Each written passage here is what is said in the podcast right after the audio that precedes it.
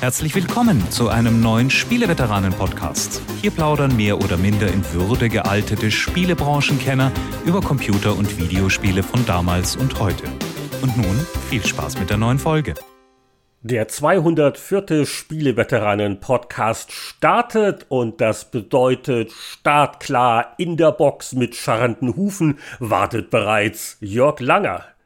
Hallo, hier ist Jörg Langer und das war Heinrich Lehnhardt. Und mit den Hufenscharren ist immer so eine Sache, das mögen die Vermieter nicht, wenn man da ihren tollen Textilboden mit dann zerrubbelt.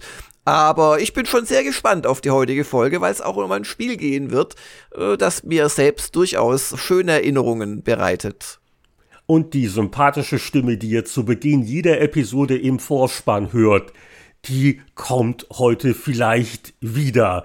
Gastveteran Anatol Locker ist bald in der Leitung, denn unser heutiges altes Spiel, das gehört zu einem Themenkomplex, der ihm sehr am Herzen liegt. Äh, wohin bewegen wir uns denn wieder bei unserer Erkundung der 80er Jahre? Wir bewegen uns in die Zeit, als Grafik noch nicht so das ganz große Ding war. Es geht um ein Text-Adventure heute, um die Umsetzung eines sehr erfolgreichen Romans, auch einer Radiosendung, einer TV-Serie namens Per Anhalter durch die Galaxis, beziehungsweise das Spiel hieß natürlich The Hitchhiker's Guide to the Galaxy. Und das war einer der ganz großen Erfolge von Infocom. Also wir plaudern heute ein bisschen über die Schönheit von Text-Adventures, über die Dinge, die damals in den Packungen steckten, die Faszination und natürlich auch über The Hitchhiker's Guide an sich, die äh, schon erwähnten Vorlagen, die Entwicklung des Spiels, kommen sicher ein paar Erinnerungen wieder hervor und äh, eine Neubetrachtung gab es natürlich auch. Da sind wir alle gespannt. Du hast das sicher mal eben schnell wieder durchgespielt, ohne zu spicken, oder? War ja ein ganz einfaches Spiel. Äh, es war ein. Nein, ich habe es nicht durchgespielt. Ich habe es gespielt, aber ehrlich, ohne Lösungshilfen und bin durchaus ein paar äh, Viertelstunden weit gekommen. Bevor die Vogonen losgelassen werden, wie immer die Frage in die Runde, wie ist das allgemeine Befinden? Was gibt's Neues? Was haben wir gespielt? Äh, was ist dann bei dir so Spannendes passiert? Irgendwelche neuen Bürokatastrophen, irgendwelche Server abgestürzt oder alles ruhig und friedlich? Ja, uns ist tatsächlich am Freitag vorletzter Woche äh, der Videoserver zerschossen worden bei einer Migrierung der Serverarchitektur des Anbieters.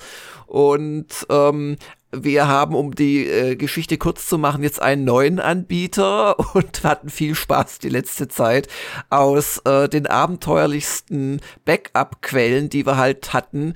Äh, also wirklich noch so alte dreieinhalb Zoll Laufwerke, weil ich ich habe schon fast alles gebackupt gehabt. Das so Oder nach und nach. Zoll Disketten? Nein. Nein, Disketten zum Glück nicht. Das war vor der Gamers Global Zeit. Aber also so eine dreieinhalb Zoll Festplatte oder ein, ein RAID damit ist man auch nicht mehr gewohnt heutzutage unbedingt. Und ähm, dann haben wir den ganzen Mist wieder hochgeladen.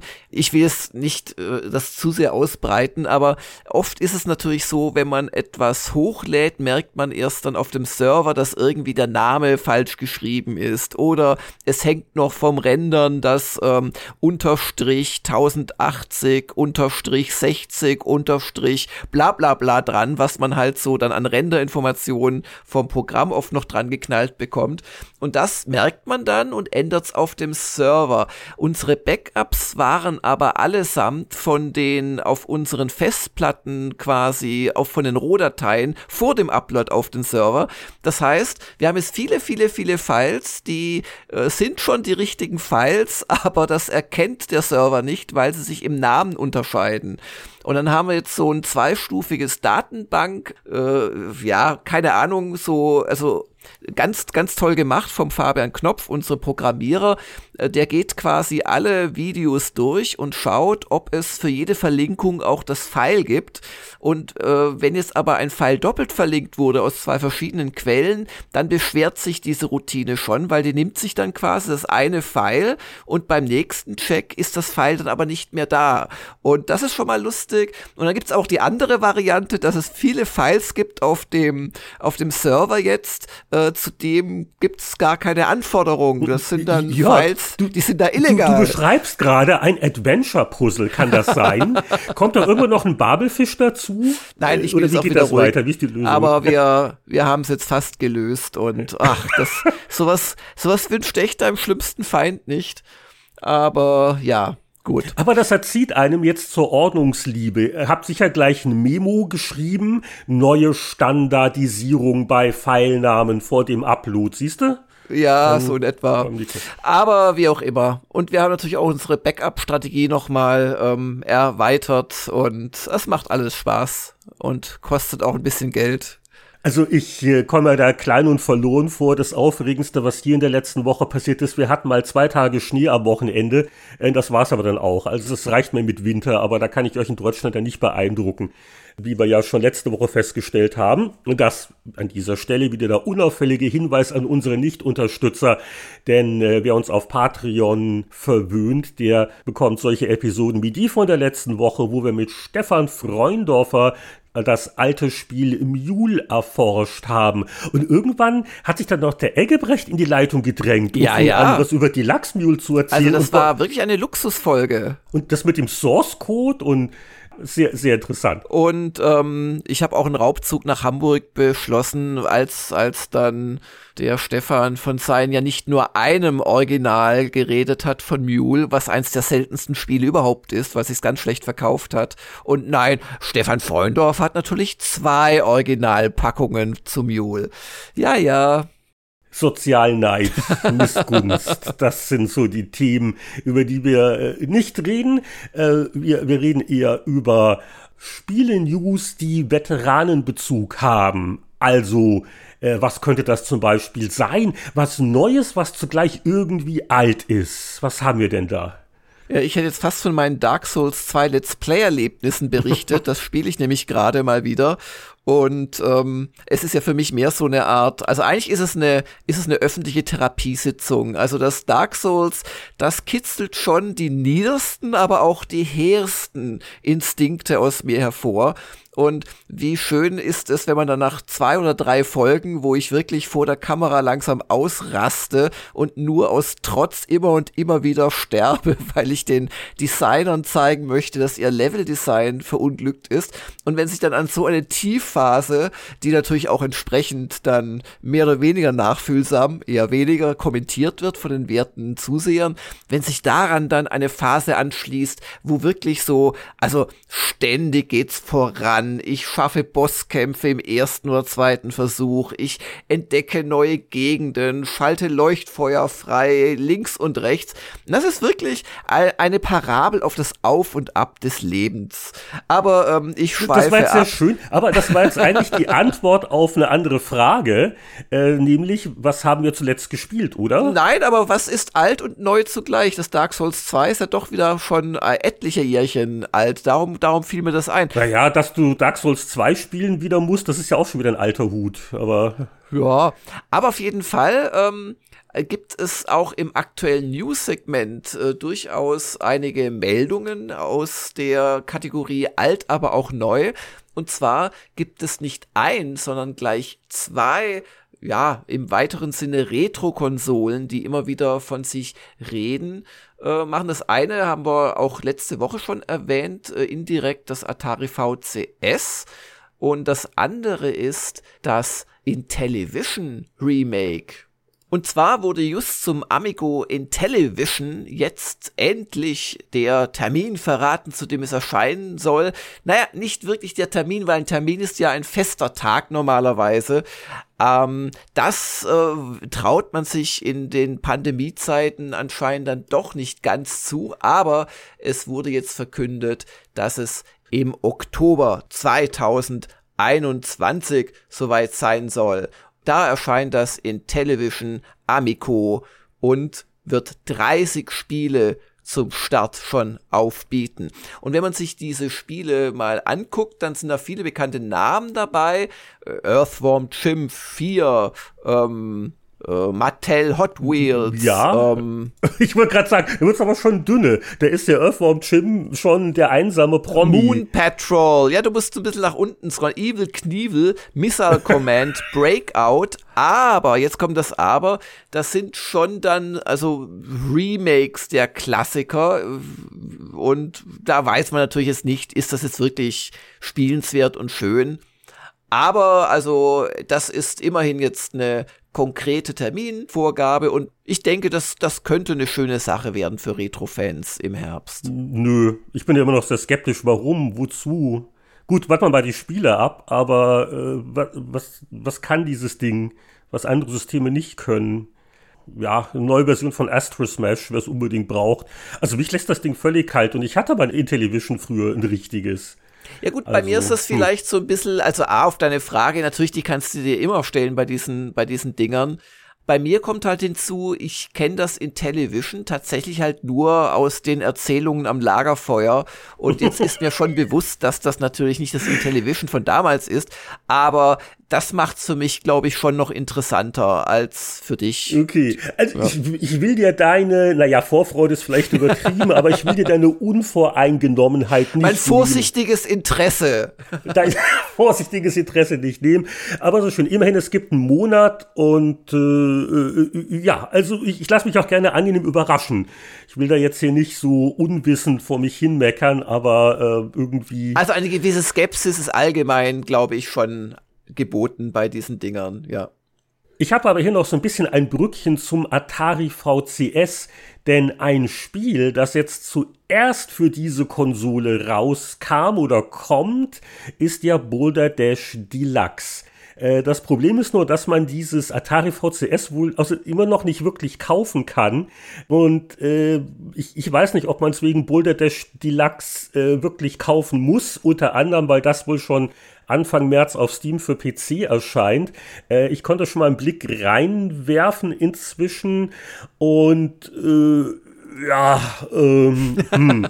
das ist, äh, ich, ich würde mal sagen, es gab ja schon vor ein paar Jahren so eine Boulder Dash Neuauflage, die primär für Mobilgeräte entwickelt wurde und dann auch irgendwie auf PC. Und äh, das ist wohl eine Variante davon die äh, modernen Levels, äh, deren Länge und die Grafik, das äh, riecht schon alles sehr nach einem Handyspiel. Und äh, das Beste daran ist für mich aber, dass sie wirklich die äh, Originallevels vom ersten Boulder Dash und zum Glück auch mit der alten Grafik sozusagen da integriert haben. Und das alte Boulder Dash wieder zu spielen, das macht Spaß. Und diese neuen Boulder Dash Welten und da gibt's auch natürlich dann noch äh, Extras und die kann man aktivieren und äh, ich, ich, ich weiß nicht, also damit wäre ich nicht äh, warm. Und auch die 20 ganz neuen Levels, die der Original Boulder Dash Entwickler Peter Liepa äh, jetzt dazu beigetragen hat, die verwenden auch äh, dieses moderne Zeug. Das ist nicht so klassisch, wie man sich das wünschen würde. Also warten wir ab, bis es dann wirklich erscheint. Ich habe auch nur kurz reingeguckt. Aber äh, nur um Boulder Dash Deluxe zu spielen, deswegen muss man jetzt nicht auf Ebay äh, Tausende hinlegen, um eines der ersten Atari VCS-Geräte zu erwerben. Ähm, das äh, hat ihr gedämpft. In diesen newsärmeren Zeiten ist man natürlich besonders dankbar, wenn kurz vor einem Spieleveteranen Podcast Release eine Nintendo Direkt Folge stattgefunden hat. Ich konnte sie mir leider nicht angucken, aber Heinrich, du verrätst uns doch jetzt bestimmt, was es da Spannendes zu sehen gab. Also dafür, dass wir jetzt schon ziemlich lange auf ein neues, längeres Nintendo Direct gewartet hatten, was ein Bisschen enttäuschend, natürlich nichts zu neuen Switch-Modellen, ähm, auch nichts zu sehen von Zelda Breath of the Wild 2, äh, gab nur eine kleine Entschuldigung, ähm, aber also nicht mal ein neues Videohäppchen. Wir sollen wohl damit getröstet werden, dass das wie äh, Skyward Sword Zelda in einer HD-Version äh, jetzt auf die Switch kommt diesen Sommer. Schon ein bisschen gealtert grafisch, muss man sagen. Und was interessant werden könnte, ist, wie sie die äh, Steuerung übertragen. Also es wird eine Fuchtelsteuerungsmöglichkeit à la Wii geben mit den beiden Joy-Cons, aber sie haben auch Button-Steuerung vorgesehen, damit das auch im portablen Modus und auf der Switch Lite spielbar ist. Und ähm, ja, also natürlich, das wichtigste Spiel von allen war das neue Mario Golf Super Rush, äh, aus meiner Sicht zumindest. Das kommt äh, im Juni. Und da freue ich mich, dass sie wohl auch an einen Story-Modus wieder denken, so mit Erfahrungspunkten und Rollenspielattributen. Denn das war das Coolste an dem legendären Mario Golf für Game Boy Color. Und äh, spätere Mario Golf-Titel hatten diesen Aspekt vernachlässigt. Also ich habe da so zarte Hoffnungen. Und womit man den Kollegen Langer vielleicht auch locken kann, ist ein geheimnisvoller Titel, der noch unter seinem Arbeitstitel vorgestellt wurde. Project Triangle soll 2022 kommen der Grafikstil erinnert mich so ein bisschen an das Rollenspiel Octopath Traveler, also äh, so eher knubbelige, einfach aussehende Sprites, aber so mit unscharfe Effekte im Hintergrund und es ist alles sehr bunt. Äh, wie toll man das ästhetisch findet, ist sicher Geschmackssache. Wie man das spielerisch findet, kann man schon so ein bisschen ausprobieren, denn es wurde auch gleich eine Demo-Version veröffentlicht, die einen schon an einen fortgeschrittenen Punkt wohl in der Handlung versetzt. Es wird also viel Story gemacht und geredet. Es gibt so eine Erkundungsphase, wo man ein bisschen rumlaufen und mit Charakteren noch mehr plaudern kann und irgendwann wird auch gekämpft. Äh, erinnert natürlich auch so ein bisschen an Fire Emblem, verschiedene Klassen. Du kannst die Einheiten platzieren, dann geht's los, rundenweise, Sonderfähigkeiten, mehr Gegner kommen von hinten, du musst den Punkt erreichen. Also richtig was los und äh, bisschen bisschen langwierig durch die Komplexität, aber so hast du auch in der Demo schon gut was zu tun. Ne? Kameraperspektiven kann man wählen, sind auch schon deutsche Texte drin, wirkt also für ein Spiel, das erst nächstes Jahr rauskommen soll, schon ganz geschniegelt in der Demo und ja, die Grafik wirkt also ein bisschen altbacken, aber da kommt es ja auf die spielerischen Werte an. Und äh, nachdem jetzt auch nichts Neues in Sachen Fire Emblem zu hören war, äh, ist das ja zumindest so für die Freunde des äh, taktischen Rollenspiels äh, mit äh, raffinierten Rundenkämpfen eine interessante Perspektive. Und äh, ja, ansonsten viel äh, altes Zeug, das jetzt irgendwie auch wieder auf die Switch wiederkommt. Sogar Stubbs Zombie haben sie ausgegraben, meine Güte. Und Mitopia, wer es braucht. Aber sehr cool natürlich die Mario-Gegenstände, die, glaube ich, ab 1. März dann in Animal Crossing drin sind. Die sehen also wirklich knuffig aus und man kann äh, Rohre aller Super Mario Bros. auf seiner Insel platzieren und die auch nutzen als äh, quasi Teleporterstation zwischen zwei Punkten. Also darauf freue ich mich doch ein bisschen und ansonsten ja, viel Zeug. Splatoon 3, wer es braucht, aber auch, und auch in Sachen Metroid überhaupt nichts Neues. Also es war nicht schlecht, aber hat mich jetzt auch nicht so richtig umgehauen. Aber ich hoffe jetzt auf die stimulierende Wirkung der Fragen, die unsere Hörer an uns schon gestellt haben. Und weil so viele waren, sind wir immer noch am Abarbeiten und kramen im Posteingangsfach. Was hast du denn da Schönes gefunden? Wir haben noch die Frage zum Tage. Und bei Markus Werner merkt man auch, dass die Frage schon zum Jahreswechsel gestellt wurde, ist natürlich immer noch gültig.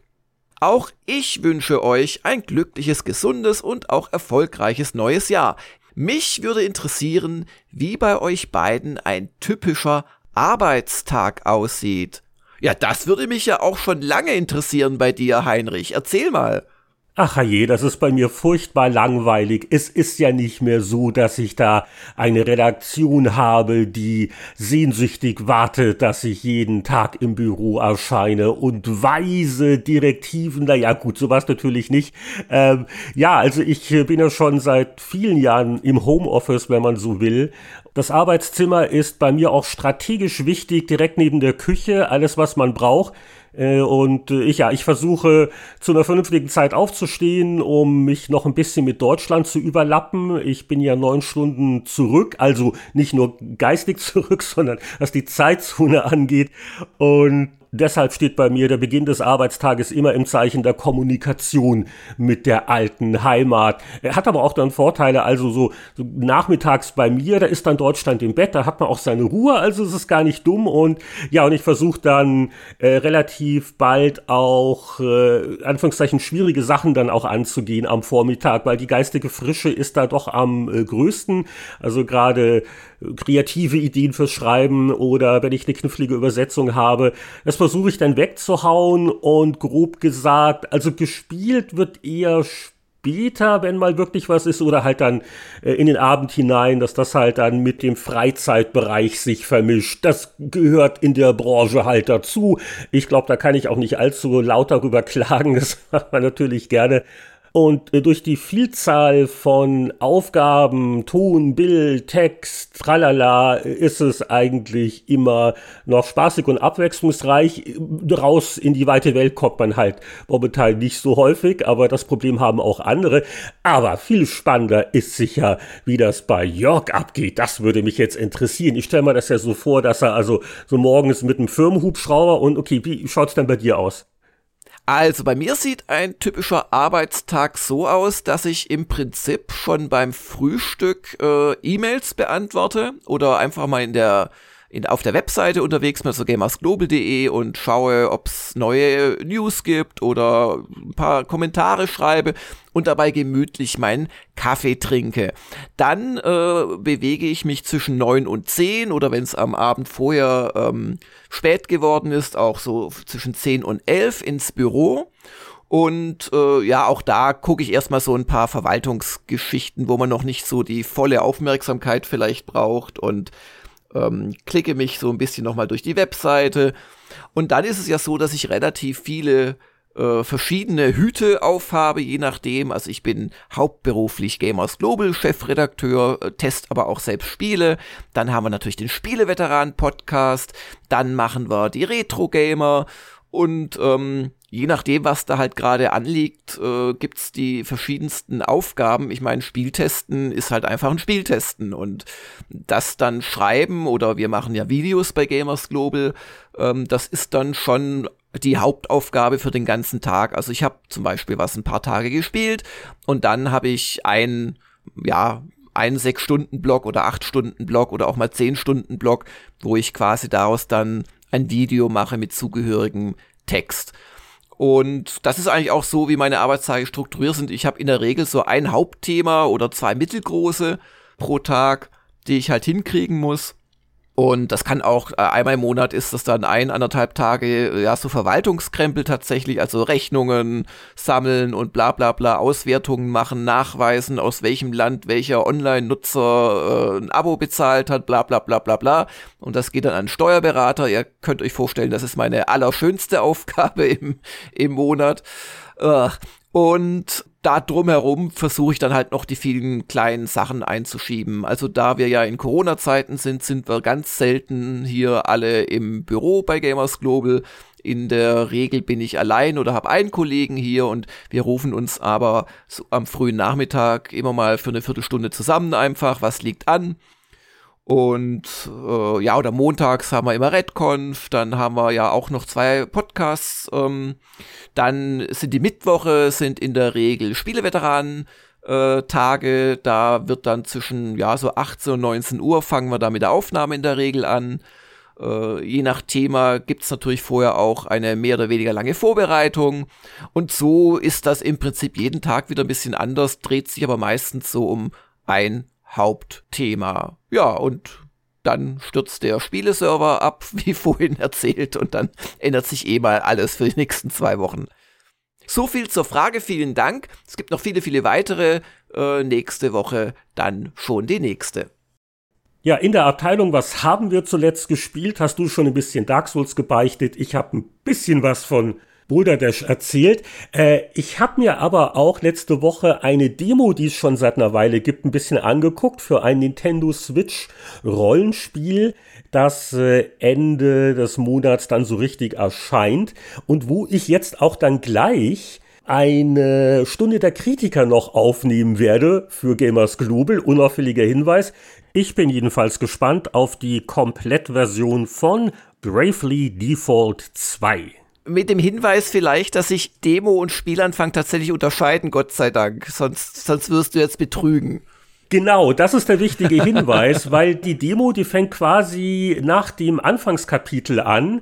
Äh, da haben auch die Helden alle schon so Level 6 oder 7 oder sowas.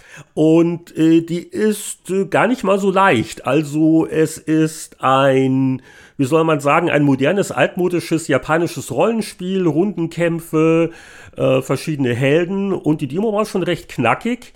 Und da bin ich auch mal drauf gespannt, äh, ob der Spieleinstieg vielleicht ein bisschen sanfter sein wird.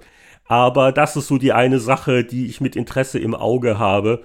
Und äh, ja, aber das ist auf jeden Fall, glaube ich, auch ein Titel, den äh, Leute, die so die eher altmodischen japanischen Rollenspiele schätzen, mal äh, sich vormerken sollten. Und wer es noch nicht getan hat, äh, wie gesagt, Demo auf der Switch bereits erhältlich. Aber äh, überlegt euch, ob ihr das nicht vielleicht auf leicht spielen wollt. Das kann man, glaube ich, äh, noch ändern. Bin mir nicht ganz sicher. Es verrat mal nicht zu viel für die Stunde der Kritiker. Vielleicht habe ich ja noch nicht gespielt. Hm? Ah, okay, gut, gut. Wir wollen ja nicht äh, Jörg äh, Tipps noch geben und ihm das Leben hier leichter machen, im wahrsten Sinne des Wortes. Und jetzt begrüßen wir mit seinem Handtuch Anatol Locker. Prompt say hello. ich hoffe, du hast ein, ein Handtuch dabei. Also ohne ich habe natürlich ein Handtuch. Also ohne Handtuch traue ich mich gar nicht hin und ich habe auch den Don't Panic Button natürlich irgendwie ähm, angezogen und äh, sonst, äh, aber kein Aluhut heute. Sonst alles gut. Und hast du mal, ich, ich gehe mal davon aus, dass du im Homeoffice sitzt, hast du mal aus dem Fenster geschaut, ob sich gerade Vogonenflotten oder vielleicht doch nur ein gelber Bulldozer nähern? nee, aber wir haben da hinten eine Baustelle und da stand heute ein oh, fetter Bulldozer rum. Das hat mich schon sehr daran erinnert also gut, ja. beim Gedanken an Spieleveteranen, die in Handtücher vielleicht nur gewickelt sind, bin ich ganz froh, dass wir das ohne Video machen, ganz ehrlich, so ab einem gewissen Alter. Aber ja, Anatol, super, äh, zum ersten Mal seit der Jahresendepisode wieder dabei. Äh, vielen Dank. Äh, und wir haben ja gerade so ein bisschen die, äh, die Wunschspielserie zurück in die 80er letzte Woche im Spieleveteranen-Podcast. Stefan Freundorfer wünschte sich Mule und du hast dir, äh, wie wir, glaube ich, jetzt wirklich alle wissen, was von Infocom heute gewünscht. Ja, also äh, bei Infocom bin ich auf jeden Fall immer mit dabei, weil das ist einfach eine meiner absoluten Lieblings, immer noch lustigerweise Lieblingsfirmen ist. Ja, und das Warum und Wieso, das heben wir uns aber auf, weil gleich geht's richtig los mit The Hitchhiker's Guide to the Galaxy. Vorher natürlich noch die übliche Frage, wie geht's, wie steht's? Du bist heute im, im Homeoffice, äh, glaube ich. Darfst du überhaupt noch ins Büro oder ist das alles abgeriegelt oder wie ist so bei dir die allgemeine Lage? Nee, also wir sind in der komfortablen Lage, dass unser Job, ähm, also das heißt das Schreiben und Testen von 3D-Druckern weitgehend eigentlich zu, von zu Hause aus erledigt werden kann.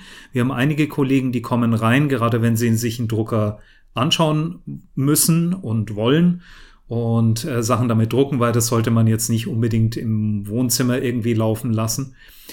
Und äh, nee, aber ansonsten haben wir toi toi toi erfolgreich auf komplett auf Homeoffice umstellen können. Und ich muss gestehen, nach anfänglichen Problemen bin ich inzwischen eigentlich recht warm damit geworden. Und ähm, auch natürlich ist es eine ganz schwierige Situation nach wie vor draußen und jetzt mit einer neuen Mutante hier und Tante da und schieß mich tot. Aber ähm, ich habe mich irgendwie jetzt ganz gut dran gewöhnt. Also ich finde das alles nicht mehr so dramatisch. Das sind so, es gibt Dinge, die muss man aussitzen. Das schaffen wir auch noch. Hast du denn vielleicht auch für unsere Hörer noch Homeoffice-Tipps? Du kannst ja kaum ein Medium dir mehr angucken, ohne mit dem Thema konfrontiert zu werden. Also was, was hilft denn, um produktiv und guter Laune zu sein? Ich kann nur sagen, was wirklich hilft, wenn es draußen arschkalt wird und du leider dein Büro über einem Gang hast, der dann auch arschkalt wird, eine wunderbare Wärmflasche an die Füße und der Tag gehört dir. Sehr gut.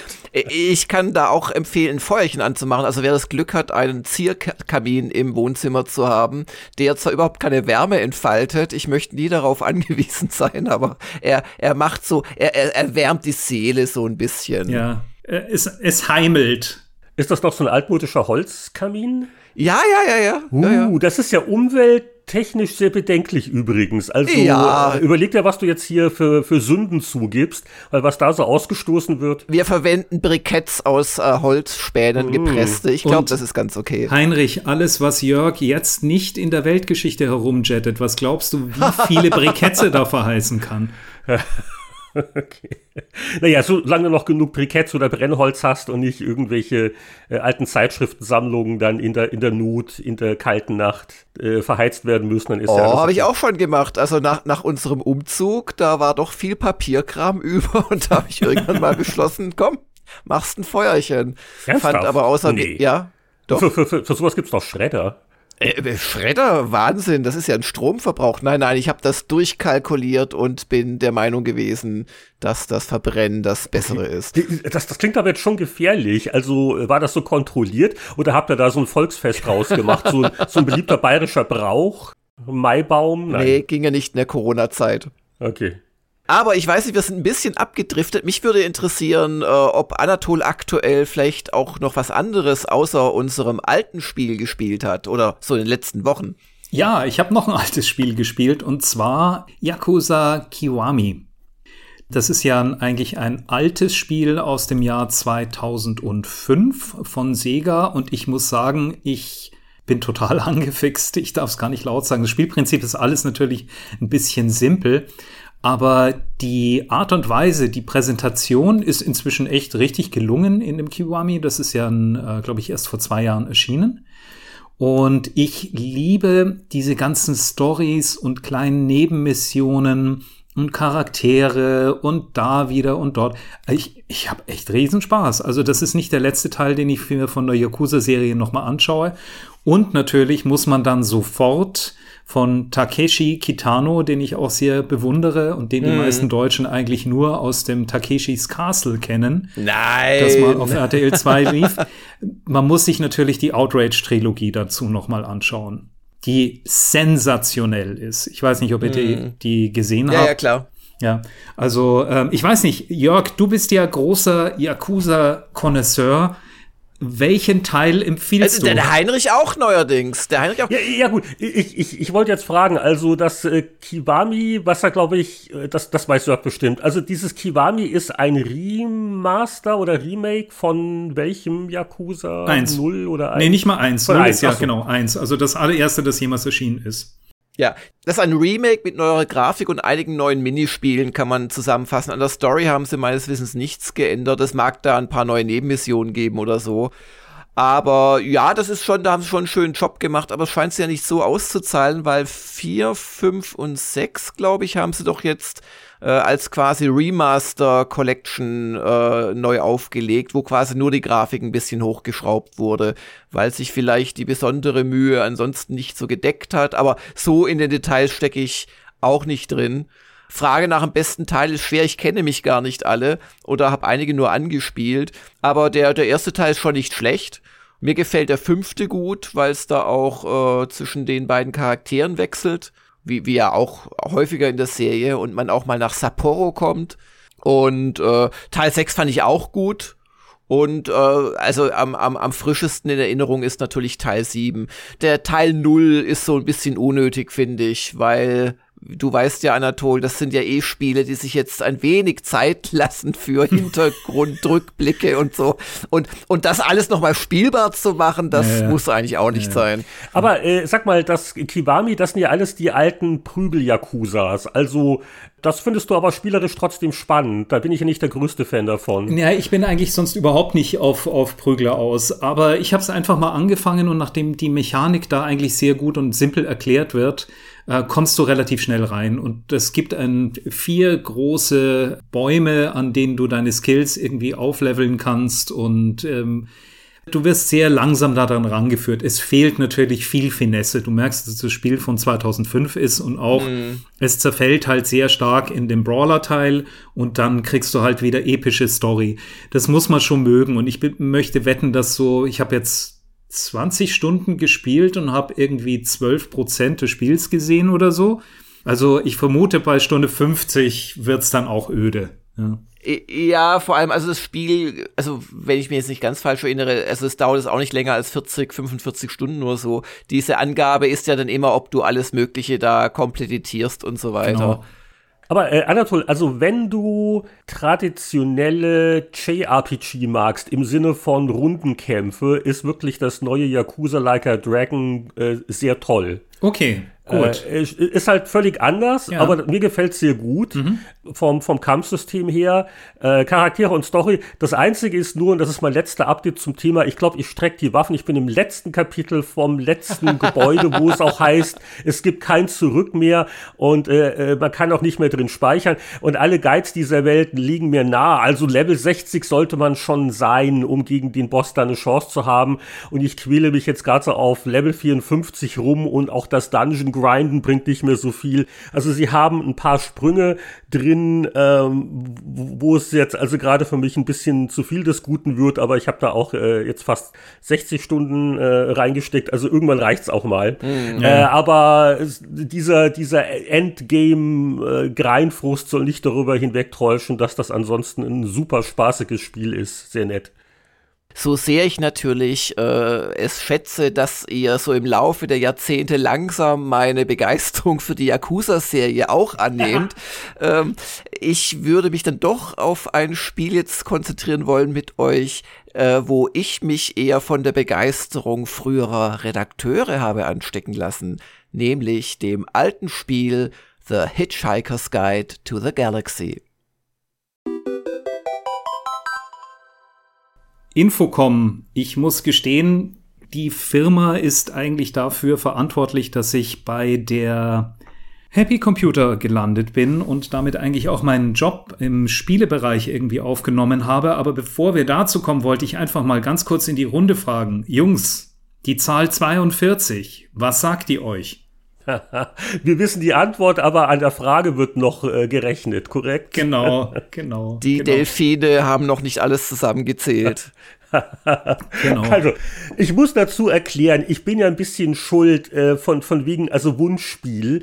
Also, man weiß natürlich, dass Anatol äh, Infocom-Fan ist und war und äh, diese Happy-Geschichte, die wollen wir gleich nochmal in aller Ausführlichkeit erfahren. Aber ich glaube, ich bin irgendwie äh, insofern schuld, weil ich hatte nämlich günstig neulich für mein Kindle alle fünf Hitchhiker-Romane digital mal wieder gekauft und hatte wieder mit dem Lesen angefangen, weil äh, das erste Buch, das kam ja glaube ich auch schon 79 oder sowas raus.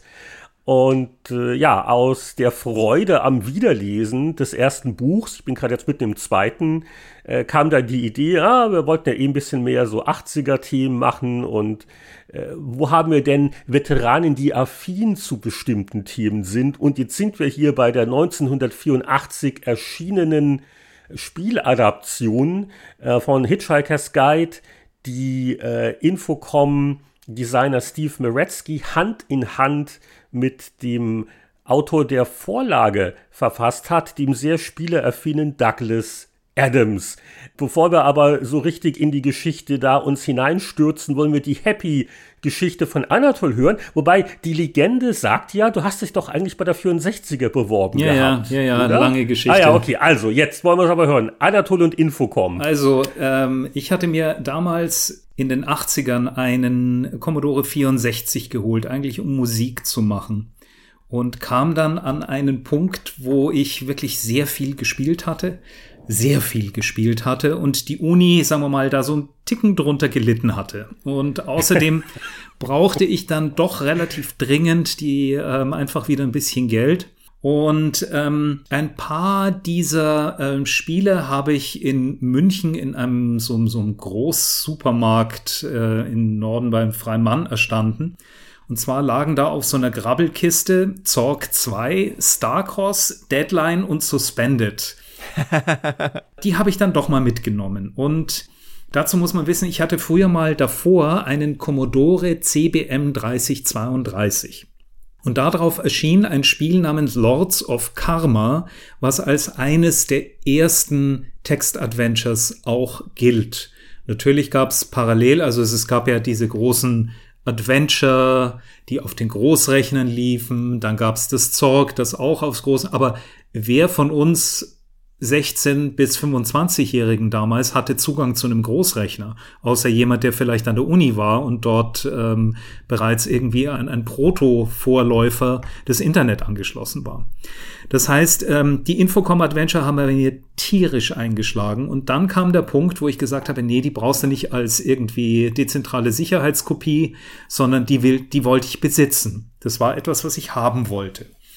Und ähm, ich habe dann immer mehr gekauft und immer mehr gekauft und wie gesagt, dann wurde es auch äh, langsam so ein bisschen knapp finanziell und habe dann gesagt, ich brauche einen Ferienjob und habe mich beworben bei einer Zeitschrift, die ich damals viel gelesen habe, weil einfach C64 bei der 64er.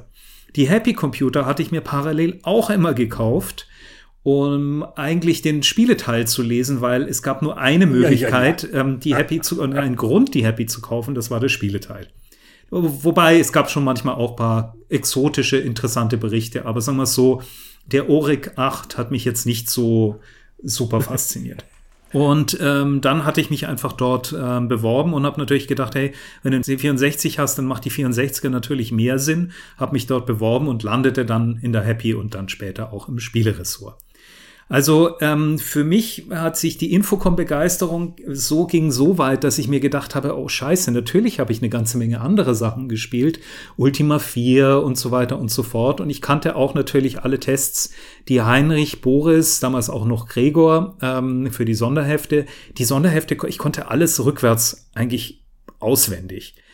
Und aber ich war schon so ein bisschen gedacht, na ja, was was passiert jetzt denn eigentlich mit mir, wenn mal kein Infocom Adventure oder Spiel, über das ich jetzt schreiben will, erscheint, ja? Da war ich so ein bisschen existenzielle, existenzielle Ängste. Ängste, absolut, aber irgendwie hat es dann doch geklappt, auch wenn Bad Cat von Rainbow Arts mein erster Test war. Also Oh, da müssen wir auch noch mal eine Sondersendung machen. Mal gucken. Ähm, gut, aber war eine frühe Zeit damals, ja. Man könnte also sagen, also besser als Beschaffungskriminalität, aber du hast dich eigentlich nur deswegen beworben, um Geld zu kriegen, um mehr Infocom-Adventures kaufen zu können. Ist einer der Gründe gesagt. gewesen, ja, absolut. Also ich wollte, ich wollte, ich, mich hat das total fasziniert und ich fand's, ich habe damals sehr viel gelesen und jeder, glaube ich, der Spaß am Buch hatte, hatte auch Spaß eben an dieser Form von, von, ja, neuen Erzähltechnik. Und da war Infocom relativ weit vorne. Später kamen dann natürlich auch LucasArts und die ganzen anderen. Aber zu dieser Zeit war halt Text-Adventure. Punkt.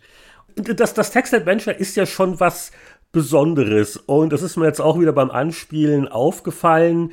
Äh, gerade bei der Adaption einer literarischen Vorlage fühlt sich das automatisch gut an, weil ich meine, wie liest man ein Buch? Es ist nur Text, das sind keine bunten Bilder in der Regel zumindest. Und hier habe ich auch nur Text und äh, versuche halt quasi mit der Geschichte zu kommunizieren und die zu formen. Ist euch das auch so gegangen? Meinst du speziell beim Hitchhiker oder so allgemein bei den ersten äh, Erfahrungen mit Text-Adventures? Gern allgemein. Also ich weiß nicht, ich habe das nicht als Buch wahrgenommen, sondern als was ganz Neues. Und angefangen habe ich nicht mit Infocom Adventures, sondern mit so Sachen wie Twin Kingdom Valley ähm, was ein fantastisches Spiel war übrigens. Das war ein C64-Adventure, wo sich beim Betreten eines Raums in mehreren Sekunden, teilweise hat das eine halbe Minute gedauert, erstmal die Grafik des Raums selbst gemalt hat. Warum? Weil das einfacher war, die Malanweisungen quasi zu speichern, als die Bilder im Speicher vorzuhalten.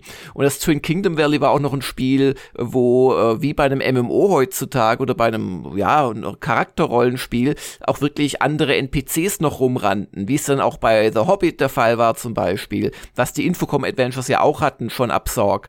Und das hat mich fasziniert, aber gerade dadurch, durch Grafik und so, habe ich das anders wahrgenommen. Und zwar als waschechtes Spiel. Und als ich dann ein bisschen später zu den Infocom Adventures gekommen bin, weil es nämlich im örtlichen Horten ein, also die, diese so eine, so eine Neuauflage gab. Das waren nur solche Aufklappschuber, wo die ganzen Feelies meistens nur fotokopiert waren. Und ähm, da habe ich dann Suspended und, und ein paar andere Spiele. Und dann, dann haben mich diese Spiele äh, quasi äh, wirklich gehukt aber da, da kannte ich wiederum schon so Texteingabe und so weiter. Und soweit hatte ich ehrlicherweise nie dieses, das ist ja wie ein Buch zu mitspielen. kennt ihr diese äh, Steve Jackson Romane. Ja, natürlich. Ja, genau. ja die Fighting Fantasy Geschichte. Also die Fighting genau. Fantasy, diese Herrscher vom Flammenden Berg, glaube ich, oder Zauberer vom Flammenden Berg oder wie das hieß. Und so kam mir das auch ein bisschen vor damals. Und also das heißt, je nachdem, wie du dich halt verhalten hast und was deine Input war, bekommst du einen neuen Output mit dazu. Es stimmt, es war halt das erste Mal nicht lineares Erzählen. Das war eine komplett neue Geschichte. Mhm. Aber was ich gerade bei den Infocoms zu der damaligen Zeit so geschätzt habe, während die Lords of Karma oder die ganz meisten anderen Adventures extrem primitiv waren, hatten die eine gewisse ich sage jetzt nicht literarische Qualität, auch doch, ich sage es jetzt mal, eine gewisse literarische doch, Qualität. Doch, teilweise ja. je, je, nach Spiel literarische Qualität. Also es gibt Textpassagen schon in Zorg, die sind einfach fantastisch. Die sind, also die könnten auch in einem tollen Fantasy-Roman äh, äh stehen. Also das war auf jeden Fall, ja, ja. Und man hatte auch das Gefühl, dass halt über das, ihr kennt ja auch noch die Scott Adams Adventures hier, äh, Take Torch, Hit Crap, äh, bla bla bla. Aber man hat das Gefühl, dass, dass da auch, ja, wie soll ich sagen, intelligente Leute äh, äh, gefordert sind. Dass man ja. quasi so ein bisschen, man fühlte sich so als Teil einer Elite, äh, die so ein bisschen auch mal ums Eck denken kann. So habe ich es empfunden. Mhm. Und also für mich war es auch ein Grund, gerade Infocom Adventures besser Englisch zu lernen. Also ich weiß noch, wie ich in Twin Kingdom Valley äh, sterben musste, weil ich nicht wusste, was ein Witch ist. Ich dachte, es sei vielleicht ein Vogel. Ich wusste einfach das Wort nicht, dass es Hexe heißt und dann hat die mich halt getötet. Und, und in, in Infocom äh, Adventures hast du ja auch überhaupt gar keine Chance, wenn du nicht gut Englisch kannst oder musst halt dauernd nachschlagen. Nee, nee, also äh, ich merke gerade richtig, wie mich das ganze Thema damals beeinflusst hat. War mir ja. gar nicht mehr so klar gewesen. Also ich glaube auch, dass das bis für einen sehr großen Teil erstens für unseren Wortschatz wichtig war, für unseren Englischen, weil mir ging es genauso, Infocom Adventures nur mit einem ähm, englischen äh, Wörterbuch daneben, weil du ja, wolltest ja. ja auch dann mal die ein oder andere Finesse mit, mitkriegen oder einfach verstehen, wie es wie es ging. Das ja, Lustige genau. war, es hatte auch genügend, was ich halt schön fand, es hat genügend Fantasie irgendwie offen gelassen, was die ganzen frühen Spiele ja eigentlich immer offen gelassen haben, dadurch, dass sie eben nicht so hundertprozentig ausdefiniert waren. Das heißt, du hast im Kopf passierte da ganz viel und ich habe äh, viele auch mit Freunden gemeinsam Infocom Adventures gespielt. Also ähm, Deadline haben wir dann ähm, irgendwann mal hat ein Freund dann Deadline komplett aus ne, auf einem neuen Nadeldrucker ausgedruckt, jede einzelne Textpassage und hat das dann mit seinem Cousin quasi hat er den Parser übernommen und hat ihn dann an die richtige Stelle gelotst, ja, mit Karte und selbstgebauten Haus und all. Also das war schon ziemlich, ziemlich aufwendig. Und was ich auch schön fand damals, gerade bei so der ersten Welle der Infocoms, die Zorgs, die Star Coast, Deadline Suspended, die Sachen, die, die wir eben in diesen äh, günstigen äh, Schubern auch bekommen haben, die waren alle durch die Bank saumäßig hart und schwer zu lösen, weil vieles hast du auch nicht verstanden, weil es auch sehr amerikanisch war und wir waren ja auch weit im Prä- Internetzeitalter, wo du dir Informationen einfach schnell beschaffen konntest.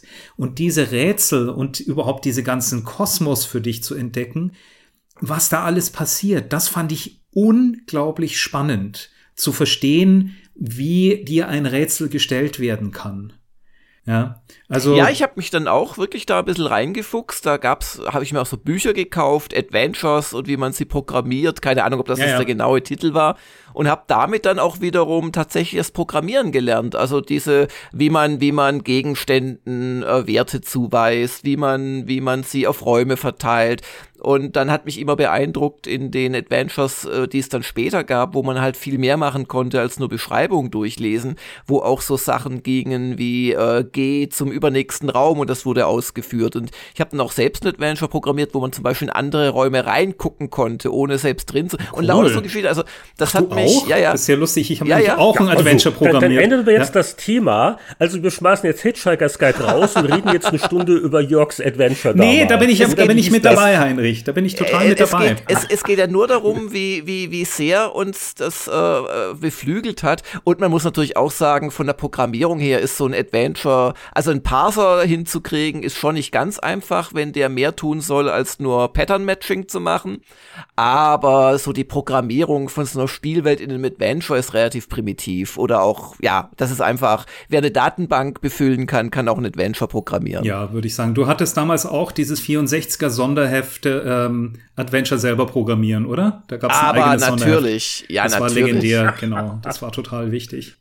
Ich hätte allerdings jetzt einen, einen, ähm, sagen wir mal, einen Dreh, um vielleicht auf den Hitchhiker zu kommen. Und zwar folgendes. Ihr wisst ja damals, in den 80er Jahren gab's Shops wie heute, die bei einer gewissen Klientel angesagt waren. Und damals gab's die 2001. Erinnert ihr euch noch daran? Ja, war das nicht ein Versandhandel? Das war ein Versandhandel, aber die hatten in München hatten die auch Shops, die hatten billige Schallplatten, CDs gab's ja. noch nicht, Schallplatten im Thema Rock und dann hatten sie aber auch Bücher mit dabei und ein paar dieser absoluten super angesagten Bücher, die jeder damals lesen musste, waren die Carlos Castaneda Reihe, die Illuminate Reihe und natürlich die Hitchhiker-Bücher. Und ich würde mal sagen, ich glaube, dass dieser 2001 Shop in Deutschland damit mehr zur Verbreitung von Adventures beigetragen hat, als ihm lieb ist. Ja? Weil, ich sag's jetzt mal, Heinrich, du hast es gelesen, aber die Hitchhiker ist so doch schon ein ziemlich abseitiger Plot, irgendwie sehr humorig, ähm, es ist so ein bisschen Spaß mit Chaos. Ich habe so das Gefühl, äh, dass Herr Adams oft da saß und jetzt gesagt hat, okay, wer ist jetzt unser Supercomputer und ähm, wie kann ich jetzt noch Delfine in das Buch mit reinbringen? Es war eigentlich so ein bisschen wie, hatte auch ein bisschen manchmal was von einem Drogentrip, fand ich. und das war schon eine Sache, die sehr deutlich ähm, in der Popkultur einfach verankert war. Und ähm, lustigerweise, wenn ich das richtig rausrecherchiert habe, bekannt wurde, dass eigentlich der Hitchhiker mehr durch das Radio in England und durch eine BBC 2 Serie, da können wir nachher dann noch mal drüber reden, genau. Genau, es gab ja erst das Hörspiel, das ich aber auch nicht kenne und äh, wie hätte man das damals in Deutschland auch hören sollen? Ohne Internet alles sehr schwierig. Und der Roman war ja dann quasi eine leicht geänderte Adaption der Hörspielhandlung. Und so, so hat sich das dann verselbstständigt. Also die wahren äh, Kenner, die können das Hörspiel zitieren, ähm, aber die meisten von uns die sind mit dem Roman erstmals damit in Berührung gekommen. Nee, nee ich glaube, ich, ich, ich habe sogar mit der Fernsehserie angefangen, wenn mich nicht alles Ach. täuscht. Und die Fernsehserie wiederum, die war ja im Prinzip auch die Fortsetzung der äh, Radioserie, weil bis auf einen Charakteren oder so, ich glaube der Ford Prefect, waren das alles die Radiosprecher, die da aufgetaucht sind in der TV-Serie. Und ähm, das sind jetzt nicht unbedingt die bekanntesten oder tollsten Schauspieler. also sind also allerweltsleute und ähm, ich, ich, ich glaube, ich bin dadurch dann auf die Idee gekommen, mir das Buch äh, zu äh, holen. Und dann habe ich natürlich in einem, also das waren ja erst vier Romane, zehn oder 15 Jahre später hat er noch einen fünften nachgeliefert. Aber die habe ich dann natürlich so schnell wie möglich runtergelesen. Wobei, wenn wir gerade von Fernsehserien reden, es kommt ja wieder eine. Ich habe gelesen, in, in den USA auf Hulu soll die laufen. Also auch im Streaming-Zeitalter wird uns The Hitchhiker's Guide to the Galaxy begleiten. Also eine neue äh, Verfilmung oder wie sagt man, eine neue Verserierisierung äh, ist in Arbeit. Also das ist dann, glaube nächstes Jahr soll die rauskommen. Heinrich, du hast es jetzt ja vor kurzem gelesen. Wie ist es heute? Es ist ein nach wie vor sehr tolles, witziges Buch. Vor allen Dingen das erste. Also ich habe die Nachfolger so noch vage in Erinnerung nach dem Motto, uh, da, da wurde schon ein bisschen dünn mit den Ideen und, äh, und die Zusammenhänge. Aber das erste Buch macht nach wie vor einen Riesenspaß. Es setzt natürlich ein bisschen voraus, dass man halbwegs in der Science Fiction drin ist, äh, thematisch. Und äh, dieser, dieser Humor und diese Logik und äh, in Anführungszeichen, was sich da Adams alles einfallen lässt, ist, ist sehr, sehr gelungen. Es hat auch so gerade mal die richtige Länge. Wobei die Legende sagt ja, dass äh, der Buchverlag damals sehr nervös wurde, weil, weil Adams und Abgabetermine war also immer schwierig er, er wurde irgendwie nicht fertig und das Ende wollte ihm nicht gelingen. Und da wurde ihm gesagt, pass auf, wir schicken jetzt einen Kurier, der nimmt alles mit, was du hast. Wir hören da auf, wo du gerade bist. Also wahrscheinlich ist dann schon noch ein bisschen mehr gefeilt worden, weil das Ende ist eigentlich äh, gar nicht mal so unrund. Ist aber auf jeden Fall eine nach wie vor empfehlenswerte Lektüre. Und äh, gerade wenn es äh, lange Zeit her ist, dass man das zum ersten Mal gelesen hat, ist man eher angenehm überrascht, wie, wie frisch und sprühend das immer noch mhm. ist. Cool. Also, weil es hat sich ja sehr viel von dem Hitchhiker in die Popkultur oder einige Sachen haben sich ja in der Popkultur gehalten. Also, wie gesagt, die Zahl 42, der depressive Roboter Marvin, ähm, das Handtuch, vielleicht weiß der ein oder andere sogar noch, woher das Stone Panic kommt und so weiter und so fort. Ähm, also, ich, ich fand es ganz spannend. Passt das heute denn noch in die Zeit oder würde das heute untergehen? Nee, äh, was ich auch witzig finde, ist ja der Hitchhiker's Guide an sich, so wie der beschrieben wird, in den späten 70er Jahren wohlgemerkt ausgedacht. Äh, das ist ja eigentlich das heutige Smartphone mit Wikipedia drauf, wenn man so will. Ne? Das ist ja, ja, auch so ein interaktives Buch, äh, wo man Sachen nachschlagen kann und ne? ja, ja, ja, und das hat mich auch an der Fernsehserie äh, begeistert. Die war jetzt wirklich kein, wie soll ich das sagen, kein Mandalorian, wo man ja fast schon im Kino sitzt in manchen Action-Szenen, sondern das war schon mit sehr, äh, ja, mit mit mit Landesrundfunkanstaltsmitteln so ein bisschen gemacht. Aber das mit dem Buch hatten sie echt gut gemacht. Das kam gut rüber. Und das fand ich auch sehr fantasieanregend. Und da, das hat aber dann auch im Fernsehen gut äh, äh, funktioniert. Immer wieder diese abwegigen kleinen Aufsätze über die Delfine, die halt in Wahrheit die eigentlichen Chefs waren auf der Erde und dann irgendwann äh, pünktlich vor der Vogon-Invasion alle abgehauen sind. Und, und das hat im Fernsehen echt toll funktioniert und im, im Buch waren es halt einfach so Einschübe letzten Endes. Wobei witzigerweise im ersten Buch, ähm, da wird ja enthüllt, dass äh, die weißen Mäuse die wahren äh, Herrscher sind, äh, diese multidimensionalen Geschöpfe. Äh, und ich, ich glaube, die Delfine wurden erst in späteren Büchern aufgegriffen. Mhm, mh. Also ich meine, aber es hat sich echt in der Popkultur gehalten. Ähm, Elon Musk hat ja vor gar nicht so langer Zeit einen Tesla Roadster ins All geschossen und die hatten dort auf dem Dashboard ist ein großes Zeichen Don't Panic und das Buch liegt auch dort und ein Handtuch haben sie noch mit reingepackt. Das fand ich irgendwie ganz lustig. Es ist also, ja. es trifft dort wahrscheinlich auf die Asche von Scotty, die sie ja auch irgendwie auf der ISS irgendwie rausgetan haben. Also ist okay.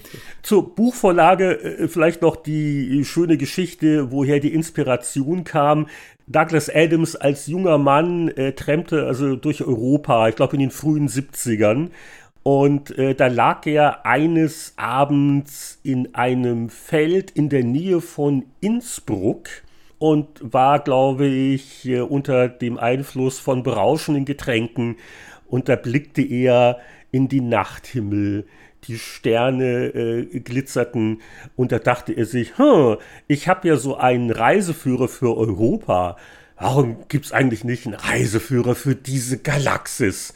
Und das war's. Viele Jahre sind vergangen und äh, daran hat er sich dann erst wieder erinnert, als er dann über Kontakte und mit BBC aufgefordert ist, äh, Treatments zu entwickeln und mit Ideen äh, zu kommen. Und, und ja, da hat er das wieder ausgegraben und so gab es ihm dann wirklich den Hitchhiker's Guide to the Galaxy, auch wenn Innsbruck im Roman dann keine große Rolle mehr spielt. Aber jetzt biegen wir doch mal zum Hitchhikers Spiel ab und äh, Infocom-Besonderheiten, die Feelies sind natürlich so eine Sache.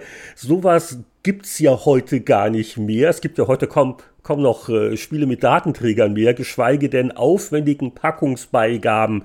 Anatol, vielleicht kannst du da ein bisschen was ausführen und ich weiß nicht, ob du die griffbereit hast, um mal kurz an den Hitchhiker's Guide Feelies zu fühlen.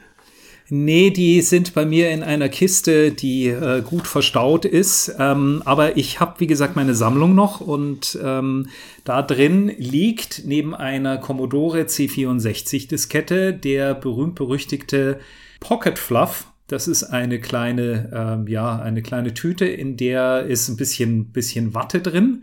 Und das ist halt das, was man sonst so in der Hosentasche hat. Also die. Ein Fussel, könnte man sagen. Ein Fussel, genau, so Flusen.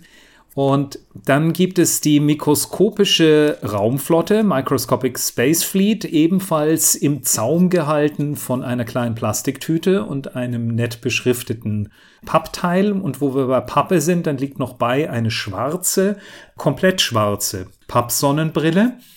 Eine kleine Order for Destruction, die mit dem, ähm, mit dem ersten Rätsel gleich zu tun hat.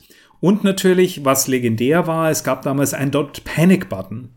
Und dieser Don't Panic Button, wenn du den irgendwie damals ans Revier geheftet hattest und äh, durch München spaziert bist, hat keiner gewusst, worum es da geht eigentlich.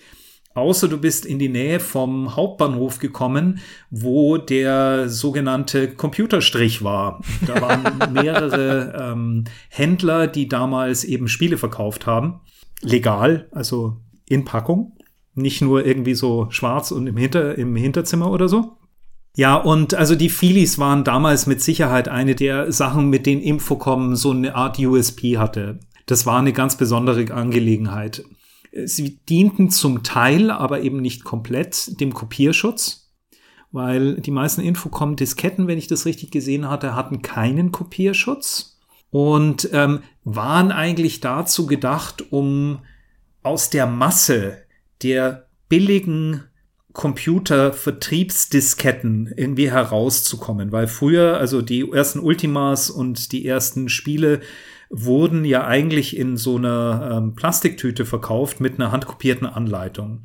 Und drei, vier, fünf Jahre später war das nicht wesentlich besser geworden. Vielleicht gab es mal eine Pappbox, eine Pappschachtel, und Infocom hat's da echt krachen lassen, also gerade bei ähm, sowas wie Suspended, das, äh, oder Starcross kam, glaube ich, in einer eigenen äh, Plastik, ähm, in einem Plastik-UFO.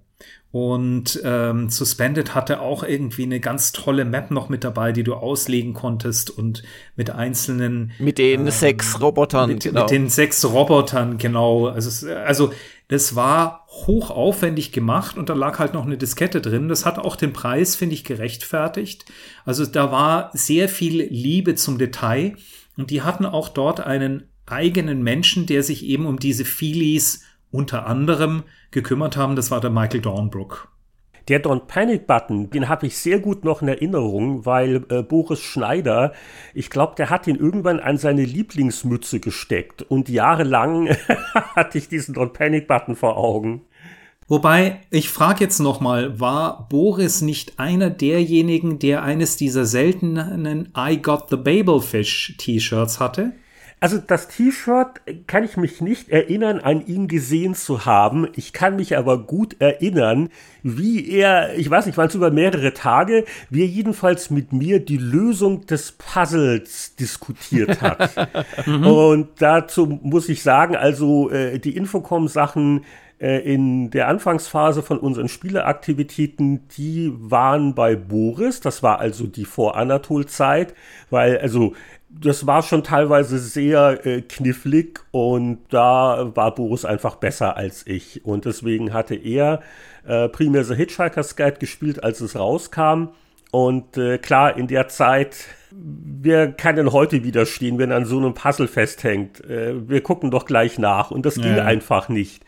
Und das heißt, allein in diesem Babelfish-Puzzle äh, hat man also wirklich ja auch Schritt für Schritt dran arbeiten müssen. Das war ja so wunderbar komplex und also ich, ich kann mich noch dunkel entsinnen, wie also Boris da irgendwelche Schritte mit oder mir erklärt hat, sowas in der Richtung.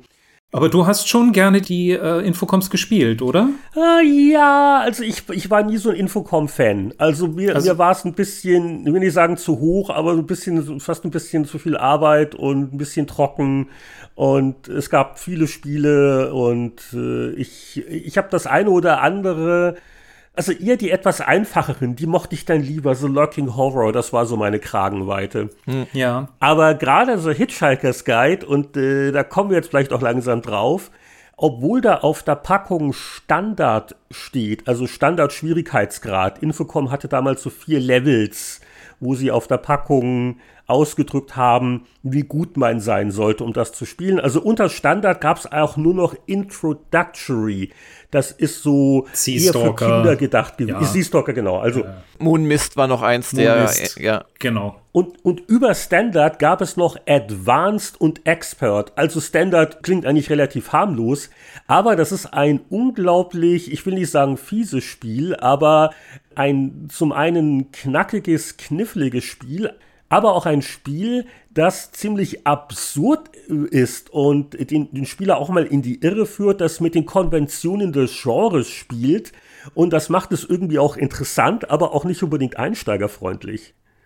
Also ich fand es brutal schwer damals, weil es eben genauso episodisch ist. Das heißt, wenn du den Hitchhiker oder keine, überhaupt keine Beziehung zu dem Hitchhiker hattest, glaube ich, war es für dich sehr schwer, dieses Spiel zu verstehen und zu gutieren, also einfach Spaß dran zu haben. Ähm, wenn du den Hitchhiker kanntest, dann war es schon ein bisschen einfacher, aber gerade, also ich habe zum Beispiel das Babelfisch-Puzzle, das habe ich geliebt. Es gilt als schwerstes Puzzle der Welt. Ja. ja. Ja, es ist sehr logisch. Ne? Es ist sehr logisch, ja. Es ist ein Verkettungspuzzle. Es baut ja aufeinander auf. Es ist ja eher so, wenn, wenn du, wenn du in einer Komplettlösung das liest oder dir das jemand erzählst, dann fragst du dich, da kann man im Leben nicht drauf kommen. Aber in Wahrheit ist es ja so, du schaffst einen der Schritte, glaubst, jetzt hast du's und dann passiert wieder ja. was und noch, noch irgendwo ein Reinigungsroboter. Okay, äh, irgendjemand muss das kurz erklären. Jetzt, was ist das Babelfisch-Puzzle? Okay. Wer erklärt das? Der Babelfisch ist ein universeller Übersetzer Übersetzer. Das heißt sowas wie Google Translate, aber bereits eingebaut oder der Universal Translator im Star Trek-Universum. Der Babelfisch ist, du bist in einem Raum und brauchst diesen Babelfisch. Und, und man muss den sich ins Ohr setzen, sollte genau. man noch dazu sagen. Der Babelfisch ist in einer Dispensermaschine, also in einem, ja, wie sagt man, in einem, halt sowas, wo du normalerweise dann Chips rausziehst oder sonst irgendwas. Da ist ein Babelfisch dran und der soll in dein Ohr.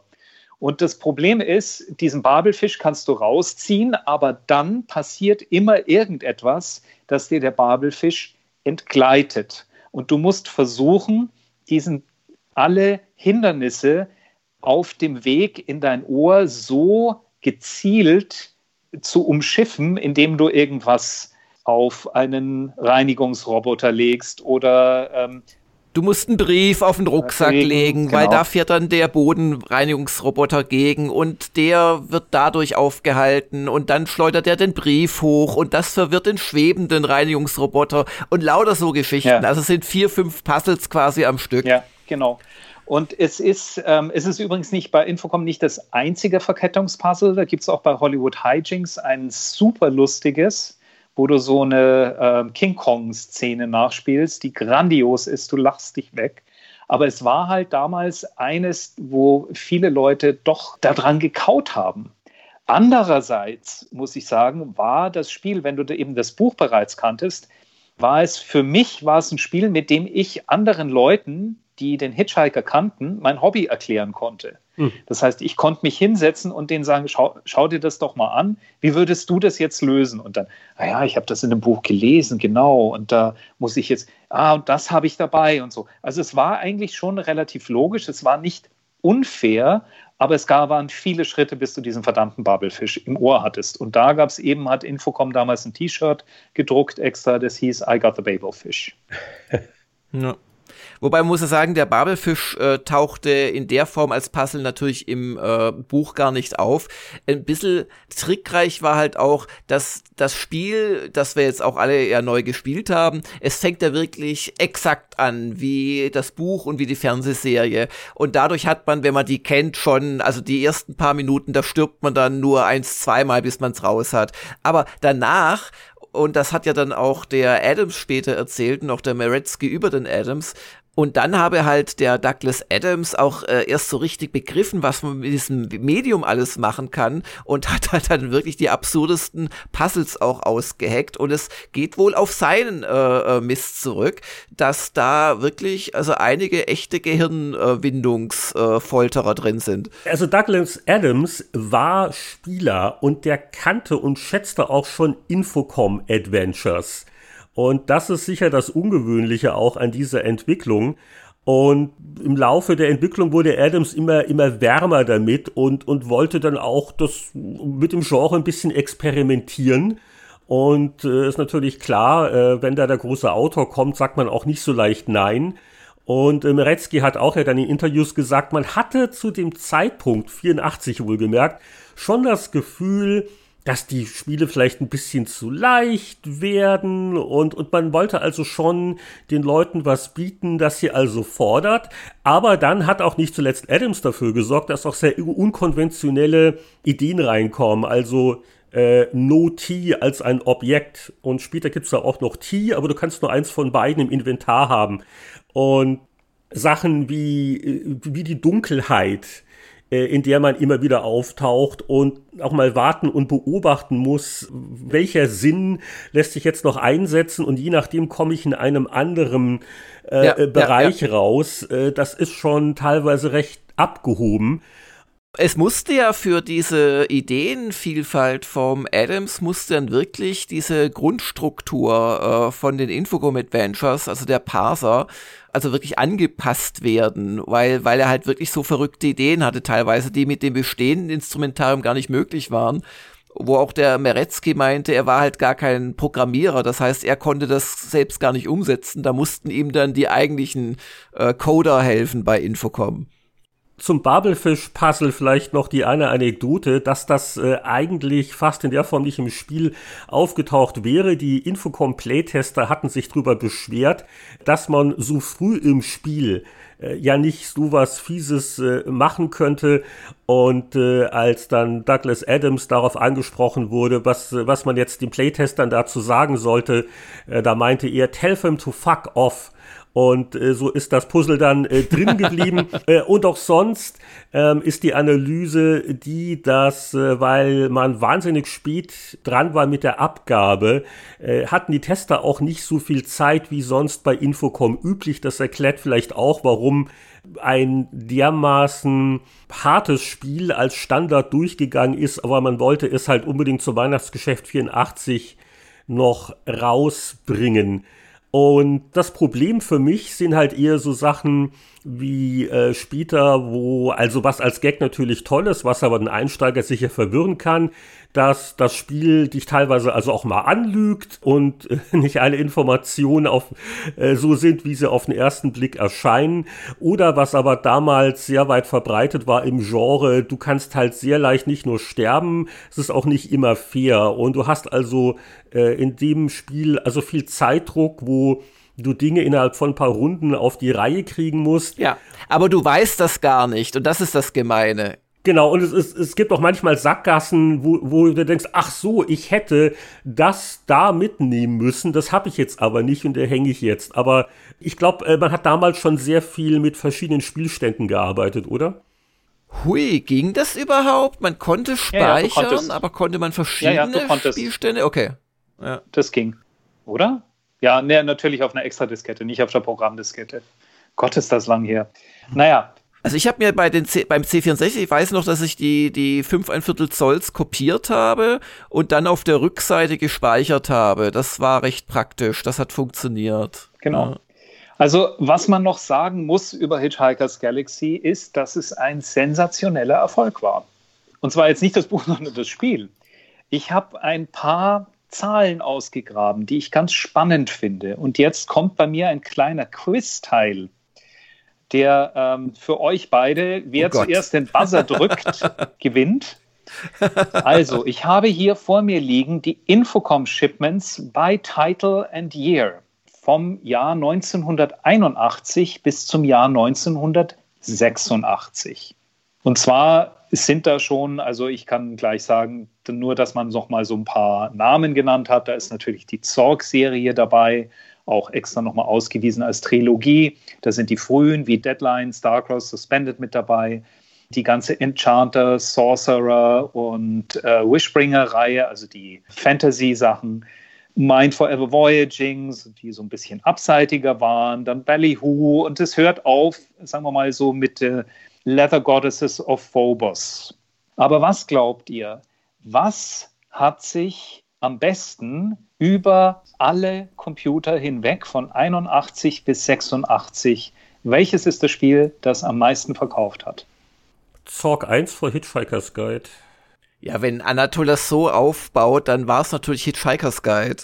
Also Zorg 1 hat verkauft 378.000 Units.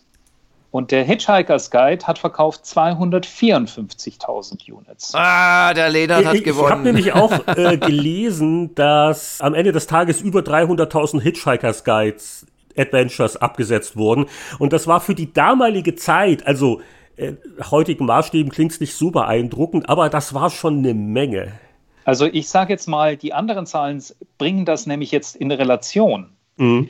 Sowas wie ein Spiel, durchaus ein gutes Spiel, Suspended oder. Starcross, mhm. 90.000, 99.000. Ein Planetfall, das heute noch wirklich als legendär 70.000. Ein Infidel oder ein Sorcerer, auch ein Meretzky-Titel, 41.000.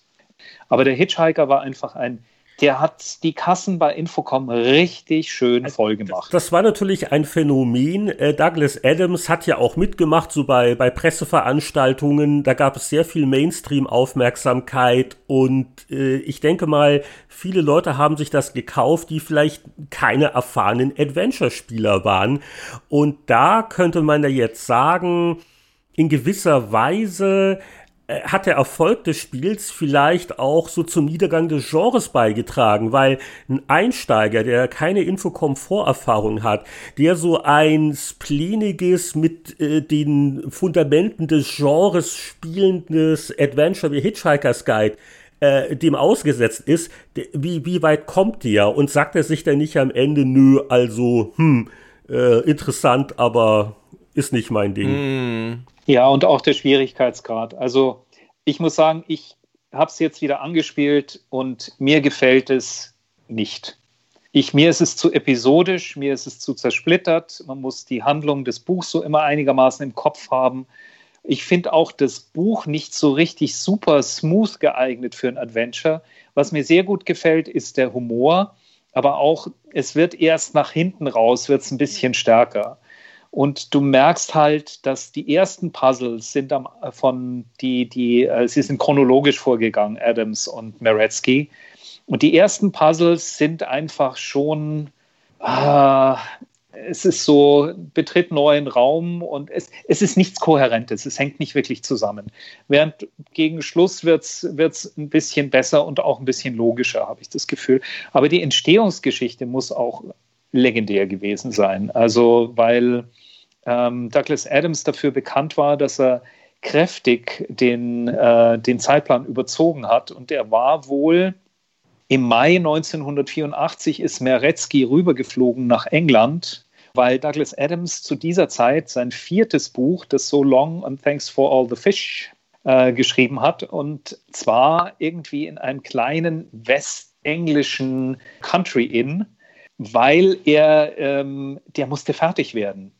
Und er musste aber gleichzeitig mit dem Hitchhiker fertig werden. Und Meretzky hatte damals die, die Aufgabe zu sagen, okay, egal ob du bei dem irgendwie auf der, äh, vor der Tür campst, aber das Spiel muss fertig werden. Und sie haben damals in vier Tagen das Spiel fertig designt.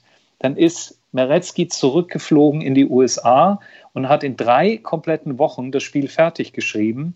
Und dann gab es ein kurzes Sommertesten noch Douglas Adams ist dann nochmal rübergekommen im September, hat dann noch ein paar kleine Änderungen vorgenommen und dann war es im Oktober 84 draußen.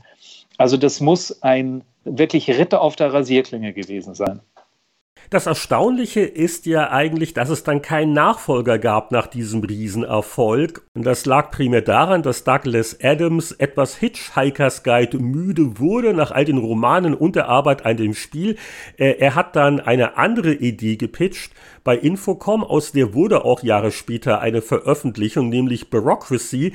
Allerdings auch da wieder das Problem, Adams fängt gerne Sachen an oder hat Ideen, aber die dann äh, zu vollenden war nicht so wirklich seine Stärke und äh, diverse andere Entwickler haben sich dann damit beschäftigt. Das kam irgendwann raus und ja, hat nicht ganz so viel Aufsehen erregt. Ähm, interessant ist, dass auf einer alten Infocom-Festplatte ein, ein Blogger äh, mal Sachen noch ausgelesen hat, ein äh, kleiner Prototyp sogar vom Hitchhikers Nachfolger, der in Arbeit war, Milliways, der Name des Restaurants am Ende des Universums, aber so richtig vorangekommen oder gar fertig geworden ist das Ding nie. An einem Punkt hat man sogar äh, mit Magnetic Scrolls gesprochen ob die nicht als externes Studio quasi den Hitchhiker's Guide Nachfolger machen äh, könnten, aber da gab es dann auch wieder Widerstände. Also das ist eine Geschichte für sich, aber äh, wir konzentrieren uns auf äh, eben den Hitchhiker's Guide, so wie er erschienen ist und ich glaube, wir haben es alles schon durchblicken lassen. Das heute nochmal zu spielen ist nicht nur eine reine Freude, aber es geht und wie geht's? Äh, also ich habe es in diesem, äh, wie heißt der, Frotz-Emulator äh, mal wieder gespielt, oder Anatol? Genau, Frotz ist also ein, eine, es gibt viele Plattformen, mit denen man so ähm, Infocom-Adventures oder generell Text-Adventures spielen kann. Frotz ist ein sehr bekannter, der fürs iPad meines Wissens, ich weiß nicht, aber für Android ist, ich glaube aber schon, also Crossport. Und ähm, es gibt aber auch unzählige verschiedene Möglichkeiten. Das heißt, man lädt erstmal ein Hauptprogramm und dann lädt man die Story-Datei dort rein und dann kann man loslegen und entsprechend auch abspielen. Ähm, da kann ich wirklich nur noch mal empfehlen, es gibt die ähm, Interactive Fiction Database, wo man wirklich alle Informationen dazu bekommt. Und vielleicht noch, ich fand übrigens diese, diese kleine, noch ein kleiner Einschub, diese Geschichte von dem Blogger, der das von einer alten Infocom-Festplatte wohl auch private Kommunikation heruntergezogen hat und dann veröffentlicht hat.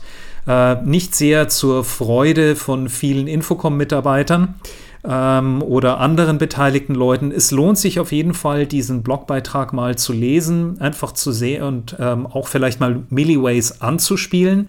Das kann man nämlich.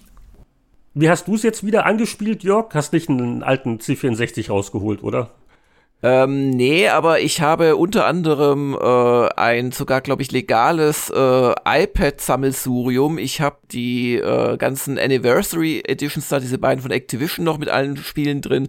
Aber gerade als ich so anfing zu surfen zur Vorbereitung auf diese Folge, äh, bin ich auf eine auch schon wieder sieben Jahre alte Website bei der BBC gestoßen.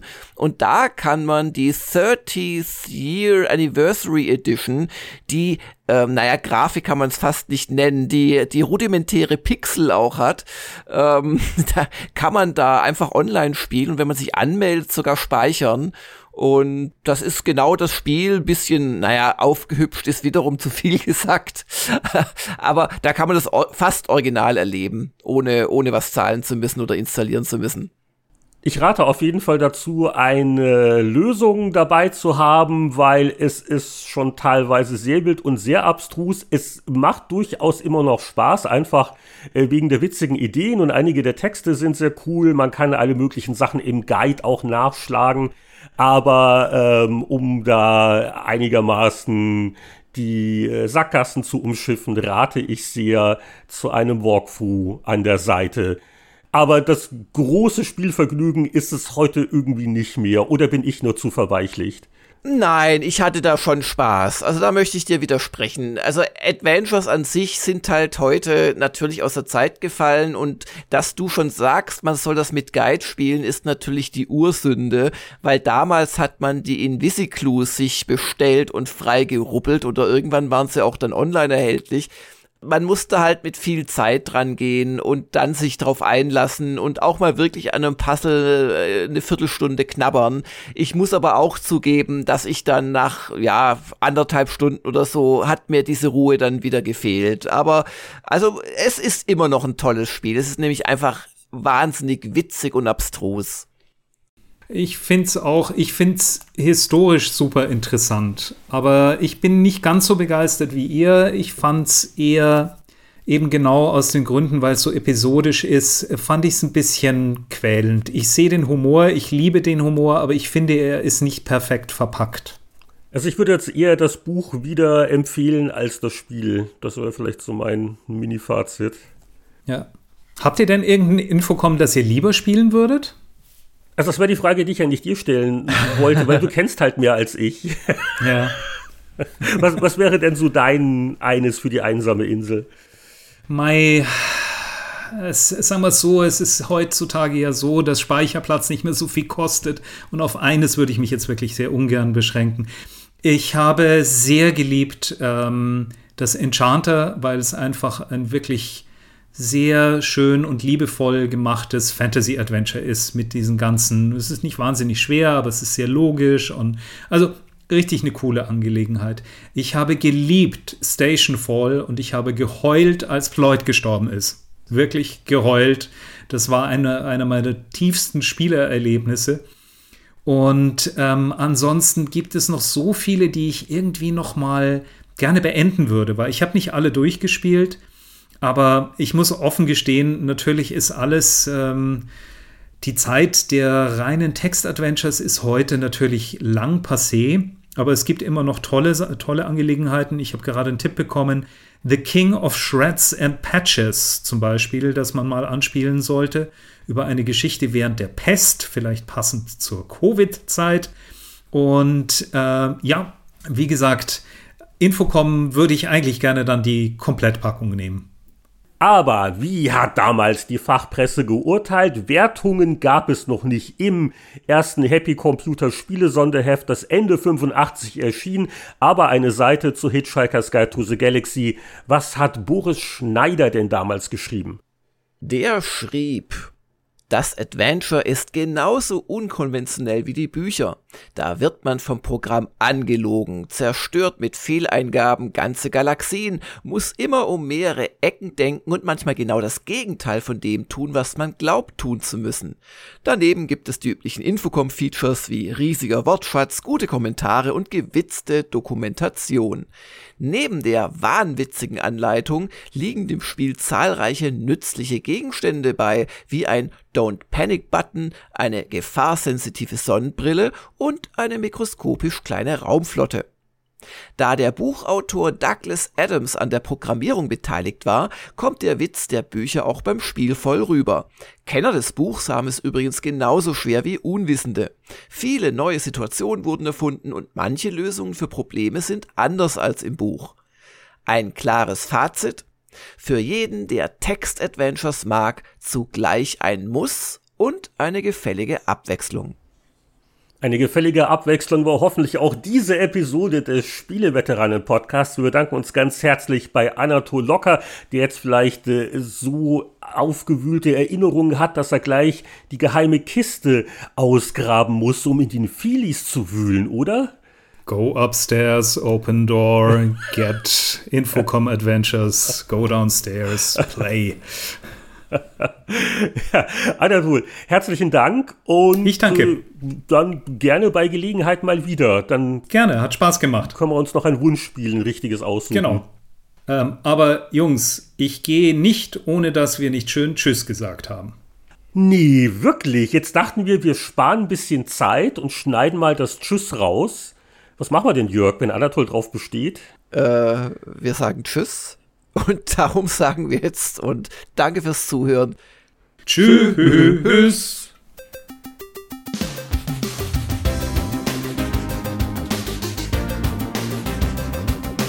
Das war Spieleveteranen-Podcast Nummer 204 und wenn man die 0 wegfallen lässt und die 2 und die 4 tauscht, dann äh, sicher nur ein unbedeutender Zufall.